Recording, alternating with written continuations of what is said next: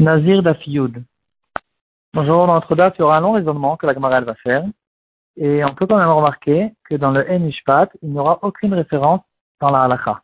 Il n'y a pas de Rambam, pas de Tour ni Et donc, il faudra essayer quand même de trouver une halakha qui a été écrite entre, entre les mots, dans les lignes blanches comme euh, ça s'appelle. Et euh, essayer de voir quelle sera la conclusion de la Gemara. Et d'essayer de comprendre aussi s'il y a une certaine conclusion point de vue halakha, pourquoi cette halakha n'a pas été ramenée dans le Rambam ou dans les poskim?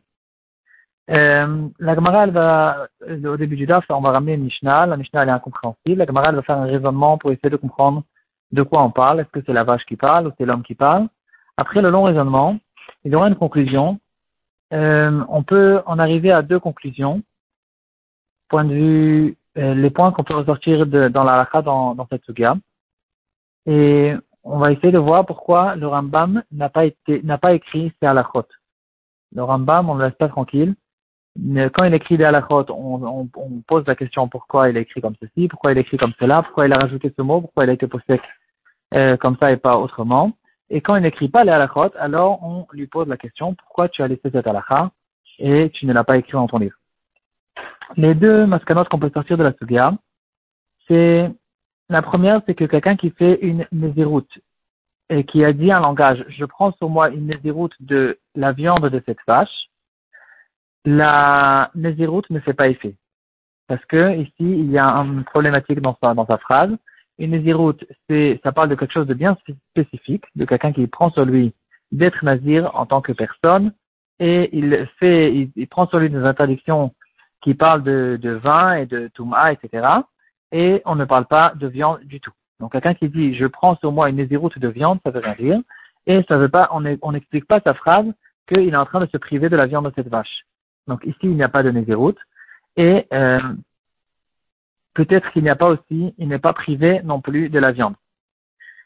Euh, une deuxième halakha qu'on peut ressortir dans cette sugia, d'après la conclusion, c'est que si quelqu'un il prend sur lui une, une avec une condition. Il dit comme ça, cette vache, elle est, on dirait qu'elle est tout le temps assise, elle est tellement grosse qu'elle n'arrive pas à se lever. Si cette vache ne se lève pas, je suis nazir. Et finalement, la Gemara a fait un raisonnement. Est-ce qu'on parle d'un cas où elle se lève toute seule ou bien c'est moi qui l'ai levée? Et la Gemara dira que de toute façon, quoi qu'il en soit, si finalement elle s'est levée, il n'est pas nazir parce que dans son intention, son intention était que si cette vache se lève, il n'est pas intéressé d'être nazir. Et c'est que euh, je suis nazir que dans un cas où elle ne se lève pas. Euh, c'est ça les deux conclusions qu'on peut sortir de la Gemara. Peut-être qu'il y a encore beaucoup de halachot, mais c'est ça ce qui sort plus ou moins euh, quand on étudie facilement la Gemara. Il y a une histoire avec le Chazonish, et après on va, on va reprendre le, le Rambam.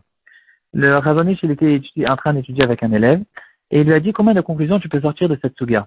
Bon, alors l'élève, il étudie bien la suga, Gemara, Rachid Spot, et il sort quelques conclusions, on va dire 5-6 halachot. Il voit un peu les halachot qu'il y a dans le Mishpat. Il dit, voilà, c'est ça les halachot que je peux sortir de cette Gemara. Le Chazonish, il a dit, viens, viens, je vais t'apprendre comment on étudie. Euh, il prend la Sugia, il la décortique complètement. Ici, il y a une question, ici, il y a une réponse. Qu'est-ce qu'on sort de la question? Qu'est-ce que la Gemara comprenait quand elle a fait la question? Qu'est-ce qu'elle comprenait quand on a donné la réponse? Quelle est la différence entre la question et la réponse? Qu'est-ce qui s'est passé dans la preuve? Qu'est-ce qu'on peut voir dans la preuve qu'au fait, euh, c'est sûr pour la Gemara qu'un autre, une autre halakha qui n'a pas été écrite, euh, c'est comme ceci ou c'est comme cela, dans la deuxième preuve, dans la question qu'on a sur la preuve, et après on prend Rashi, pourquoi Rashi explique comme ça et pas comme ça, et Tosfot, qu'est-ce que Tosfot comprenait dans la question, dans la réponse, etc. Et le Chazonish lui sort de là des dizaines et des dizaines de halakhot sur un mot de Gemara. Euh, quand on étudie vraiment en Yun, on peut, euh, on, on, peut comprendre que ici il y a Rashi qui fait référence à une autre Gemara autre part, et il a écrit un mot en plus pour nous, répondre à une question, que cette question, ça nous sort encore une halakha, etc., etc. Quelqu'un qui a, euh, qui étudie en Yun, et en plus de ça, c'est, le Khazanish, on peut sortir des dizaines et des dizaines de halakhot de chaque amoud de Gomara. Et ça, en fait, un peu tout ce que font les poskim. Quand il y a une nouvelle une halakha qui arrive devant, eux, on essaie de trouver dans tout le chat des halakhot, et euh, même dans la Vamina de la Gemara, on essaye de trouver, de trouver des nafkaminotes, etc., qui vont nous donner des halakhot. En fait, si on, peut dire que c'est ça un petit peu le yun qu'ils avaient l'habitude d'étudier pendant toutes les générations jusqu'à peu près 100, 150 ans. Euh, c'est ce qu'on appelle la chita du pilpoul. Euh, depuis le début d'Achronim, et même bien sûr, même chez les Rishonim, la manière dans laquelle ils étudiaient la Gemara, c'est de se rattacher sur le texte complètement et d'essayer de comprendre qu'est-ce qu'il y a dans le texte, qu'est-ce qu'il y a dans Rashi, quelle, était la question de Tosfot, pourquoi Tosfot pose cette question euh, de cette manière et pas d'une autre manière, etc. Et c'était ça le Yon qu'ils avaient l'habitude à l'époque, comme on connaît aujourd'hui euh, dans le Marshal, le Marshal, etc. C'était ça la cita du Pilpoul, euh, jusqu'à que certains des élèves avaient un peu exagéré avec cette chose-là. Et il y a, on peut retrouver au cours des générations certains rabbinim comme le Shla Kadosh qui étaient un peu contre, parce qu'ils avaient un peu perdu, c'était devenu trop, euh, trop pilpoul.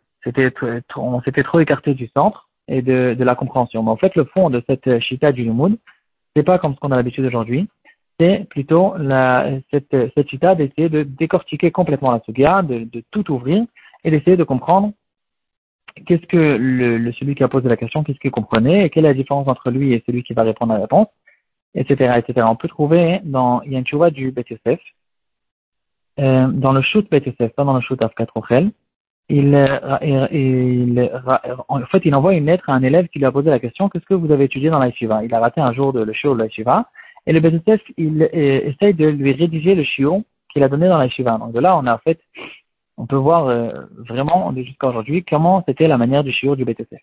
Le BTSF, il parle d'une sugia dans Masachet Kiddushin. Et en fait, la sugia, c'est quelqu'un qui a fait des Kiddushin à condition que mon père y permette.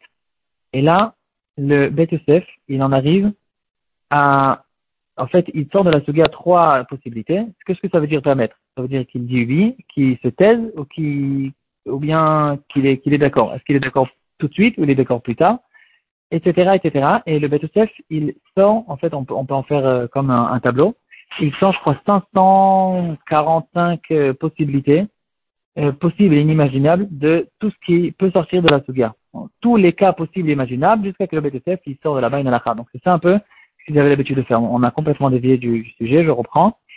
Euh, dans notre Suga, c'est vrai qu'il n'y a pas de halachot, on a quand même vu deux halachot qu'on peut sortir de la conclusion de la Gemara, et là la question se pose, pourquoi le Rambam ne les a pas ramenés? Le Shulchan ne ramène pas de halachot à propos de Nazir, et le Keren va relever cette question, euh, où sont passés ces deux halachot. Et le Keren il va répondre, il va dire la première halacha.